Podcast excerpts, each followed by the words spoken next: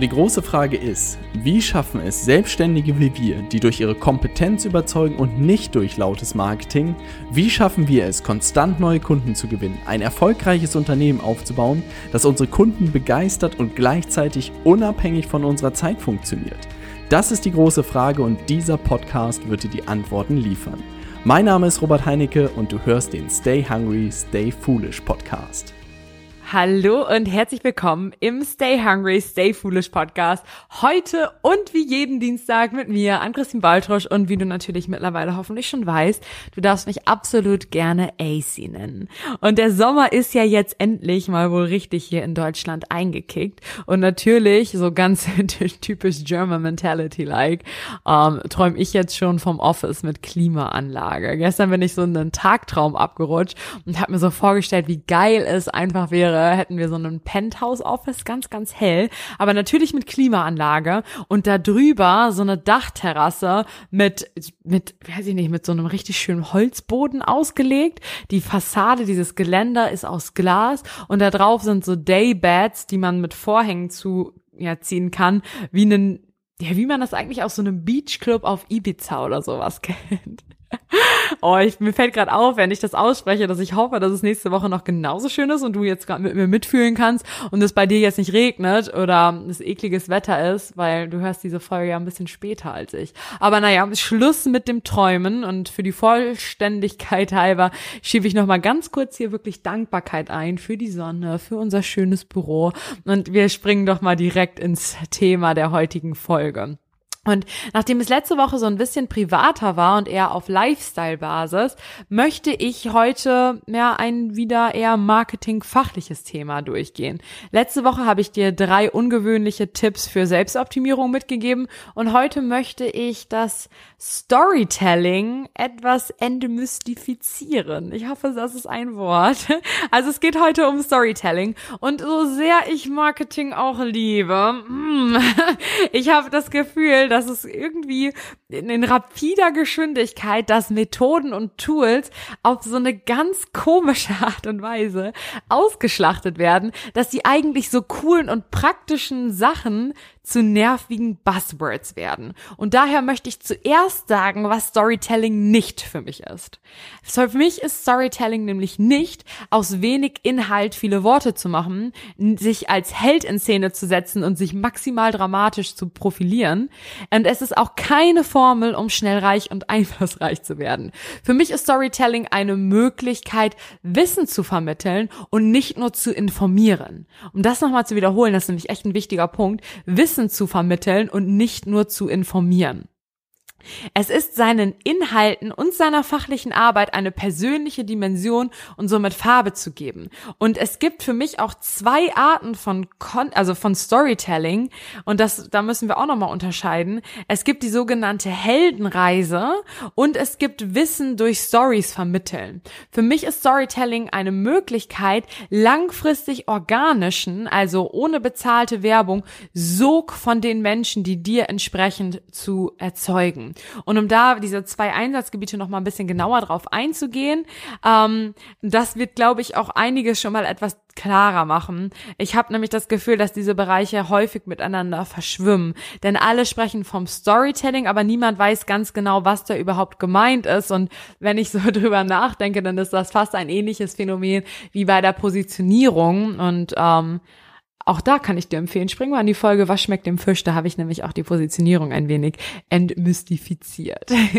also, auf jeden Fall, um das Ganze abzugrenzen und für diese Folge zu definieren, da kommt fast die Akademikerin aus mir hier wieder raus, ähm, gibt es Storytelling auf der einen Seite, mit dem man quasi seine ganze Unternehmensgeschichte und seine Philosophie und auch wahrscheinlich in unserem Fall häufig auch seine Person in eine Story packt und sich und dem, was man tut, eine Identität gibt. Und es gibt Storytelling als quasi universell einsetzbare Technik, um Wissen zu vermitteln, einsetzbar in jeder Art von Gesprächen, in dem, was du deinen Kunden mitgibst. Und heute und auch für die meisten hier, für viele wichtig, das Thema Content ähm, auf wie du deine Unternehmensgeschichte und deinen Marketingrahmen in eine Heldenreisen-Story oder was auch immer verpackst, will ich hier in dieser Folge nicht eingehen. Denn ich denke, dass ja, es sich das erst lohnt, das ganz klar strategisch auszuformulieren, dass es erst wirklich sinnvoll ist, wenn man schon ganz klar im Markt und ja, im und auch mit dem Markt positioniert ist. Siehe nochmal hier, Folge, was schmeckt dem Fisch? Denn dann lohnt es sich zum Beispiel für die Website Werbung und vor allem auch für sowas wie einem Vortrag slash Webinar, diese in Anführungsstrichen große Story zu bauen, sich dort drüber Gedanken zu machen und das zu inszenieren. Auch da wieder, äh, denkt ihr mal bitte Anführungsstrichen. Worüber ich heute viel lieber sprechen möchte, möchte, ist das Nutzen von Stories in deinem Content, um deinen Wunschkunden direkt anzusprechen, bei ihm natürlich im Kopf oder ja, oder auch ihr natürlich im Kopf zu bleiben und wirklich einprägsam dein Wissen zu vermitteln. Denn auch um hier noch einmal zu differenzieren, so gut wie immer ist es die Intention, Mehrwert in seinem Post zu liefern und das häufig dadurch, dass man Hilfe gibt, um bestehende Herausforderungen zu lösen. Soweit so gut. Alleine ist diese Information nicht gleich Wissen, beziehungsweise wird der Mehrwert ja eigentlich erst klar, wenn man es schafft, das Problem wirklich durch angewendetes Wissen zu lösen. Und ich habe hier mal ein Beispiel mitgebracht, wo es dir vielleicht auch mal ganz deutlich wird und hoffentlich wie Schuppen von den Augen fällt. Also zwei Aussagen. Du benötigst kein enorm hohes Einkommen, um reich zu werden. Und reiche Menschen lassen Geld für sich arbeiten, um finanziell frei zu sein.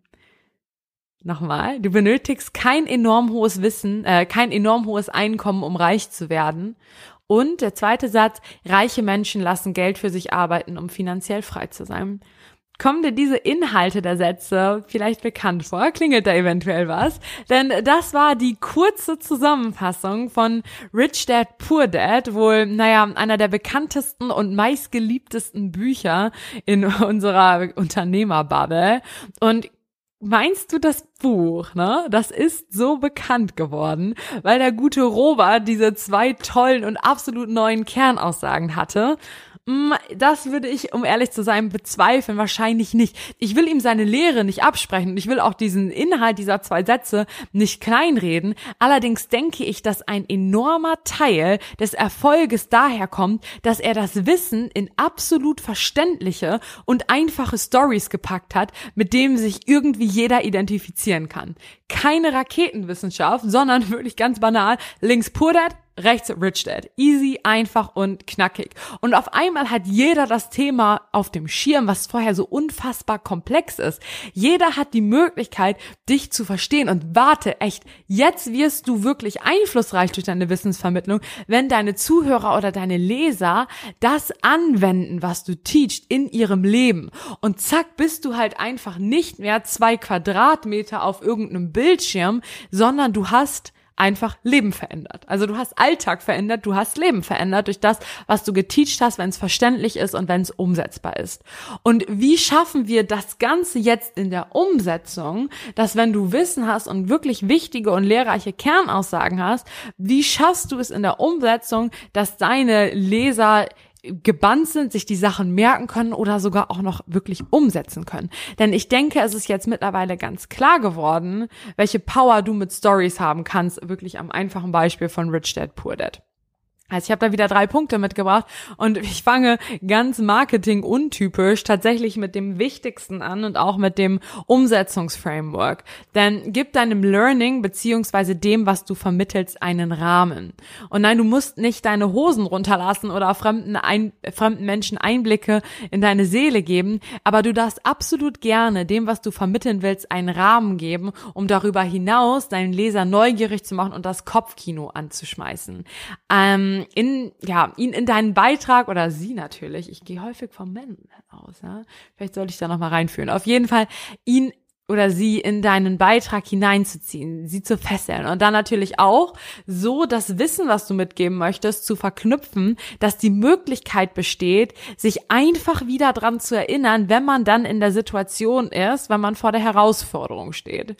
Und ich habe da jetzt so ein bisschen meine Story mitgebracht. Auf der einen Seite ja, am Wochenende, am Samstag habe ich mich ausgesperrt, ausgesperrt und ich habe daraus mitgenommen, dass es sich absolut nicht lohnt, wütend zu werden und äh, einen eigentlich nur von der Lösung abhält.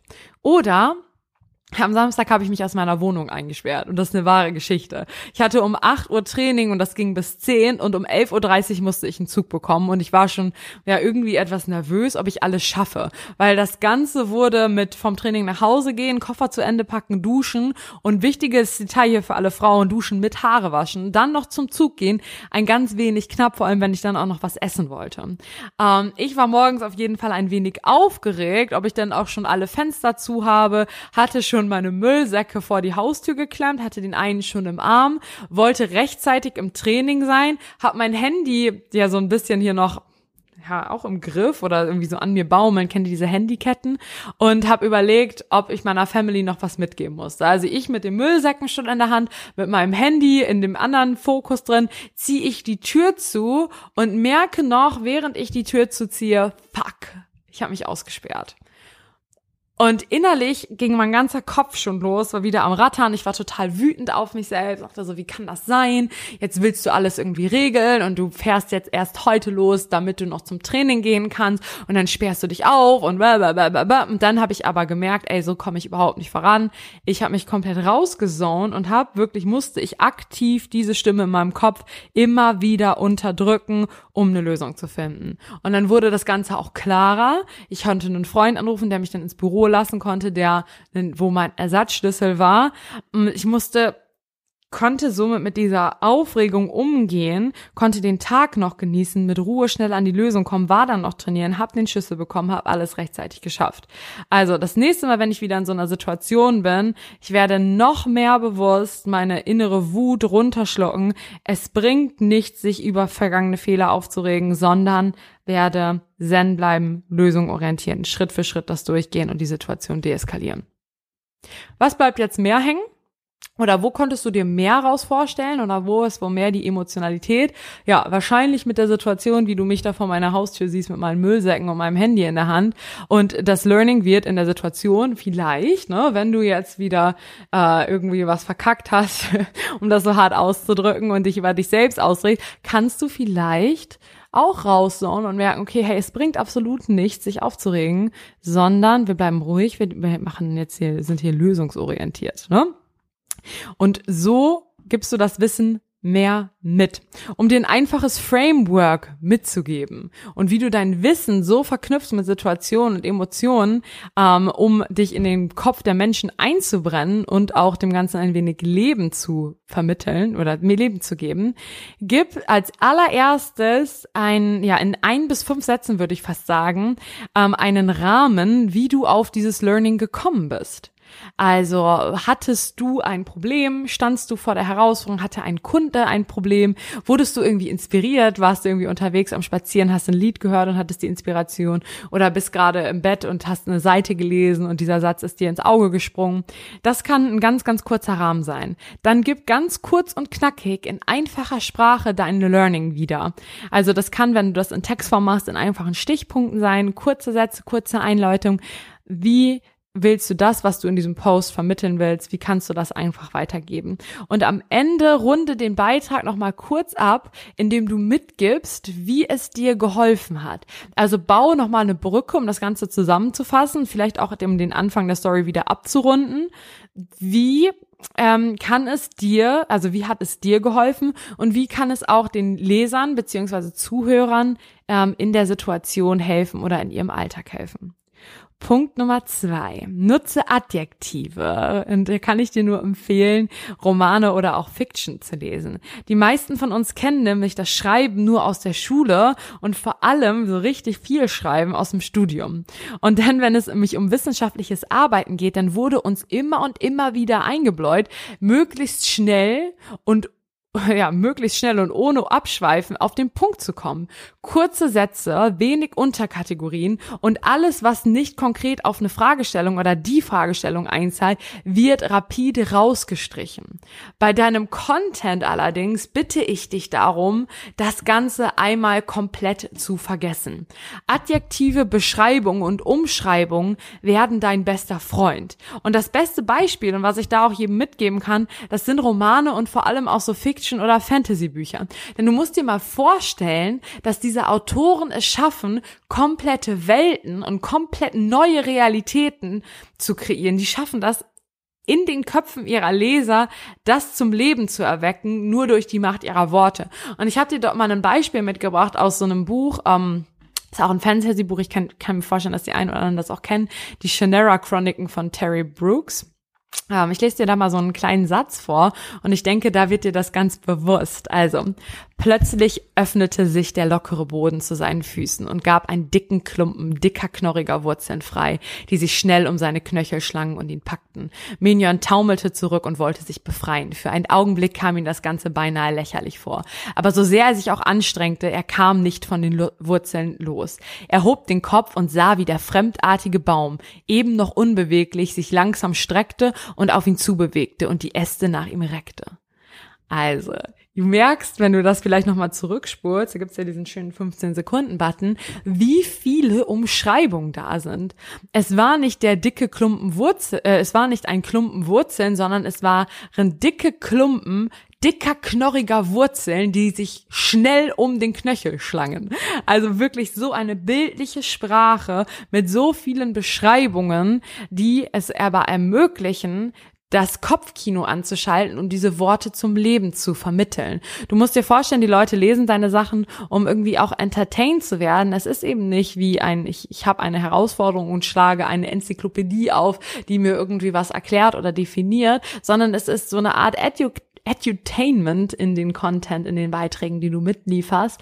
Und je mehr du die Leute wirklich in den Sog ziehst, je einfacher du es machst, auch irgendwie ein Kopfkino zu anzuregen und vor allem auch das in reale Situationen zu bringen, desto mehr bleibst du im Gedächtnis, desto mehr schaffst du es eben auch wirklich in den Alltag der Kunden, desto mehr veränderst du Leben, desto mehr Vertrauen baust du auf und desto mehr haben auch Leute Lust, auf dich zuzugehen und mit dir zusammenzuarbeiten. Und wenn du dieses Grundgerüst, was ich im Punkt eins, also die einleitenden Sätze, die Wissensvermittlung und die Zusammenfassung beziehungsweise den Bezug auf den Alltag schon fertig geschrieben hast, dann geh da nochmal drüber und mach die einzelnen Punkte und vor allem auch die Einleitung etwas lebendiger und bau ein paar Adjektive und Beschreibungen ein und schmeiß somit das Kopfkino deiner Kunden ein. Punkt Nummer drei, mach dich verletzlich, sei kein Besserwisser. Und ich höre mich manchmal schon wie so ein bisschen so ein broken record, ähm, aber bitte zeig dich. Mit dem, was wir von uns preisgeben und mit dem, was, womit wir rausgehen, wollen wir hauptsächlich, dass unsere Kunden uns vertrauen und wir wollen anschließend respektvoll auf Augenhöhe miteinander zusammenarbeiten.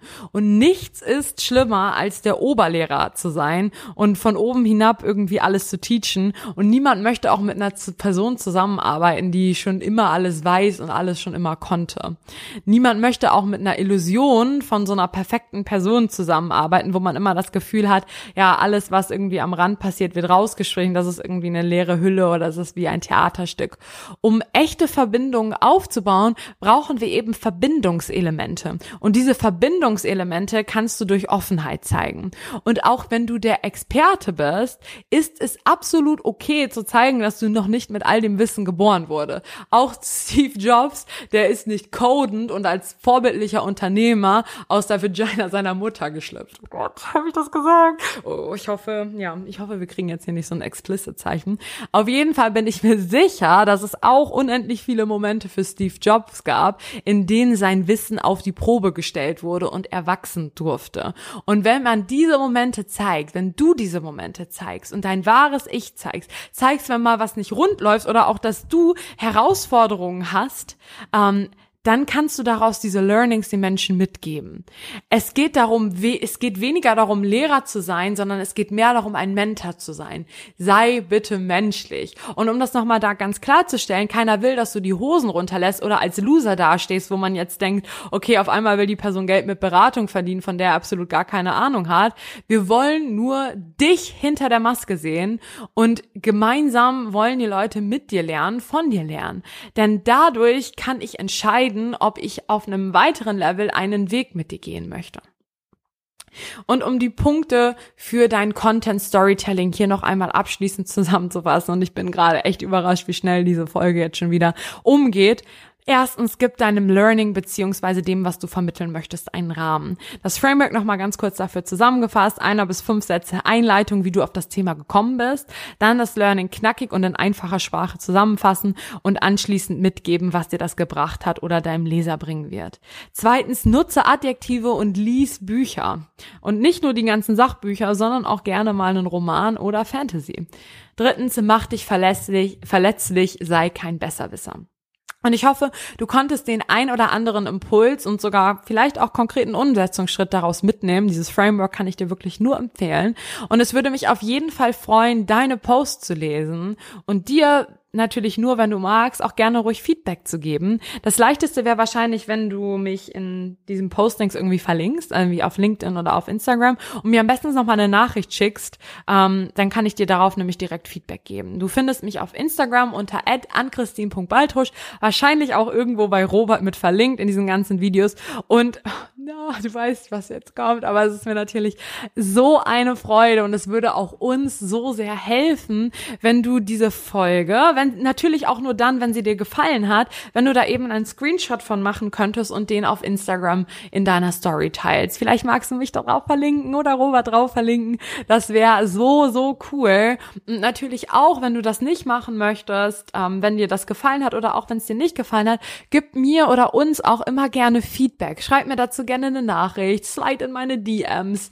Also, du findest mich, wie nochmal gesagt, unter AC, äh, nee, oh, diese Instagram-Namen, an Christine Baltusch, an Christine.baltusch auf Instagram. Und ich bin so offen und ich freue mich drauf, mit dir zu schreiben, dich kennenzulernen, besser zu werden, gemeinsam zu wachsen, deine Postings zu sehen und alles, alles Mögliche noch, was aus unserer Connection entstehen kann. Jetzt überschlage ich mich schon fast und fange an zu brabbeln. Also hier ist Schluss. Wir hören uns nächste Woche hier wieder am Stay Hungry, Stay Foolish Podcast.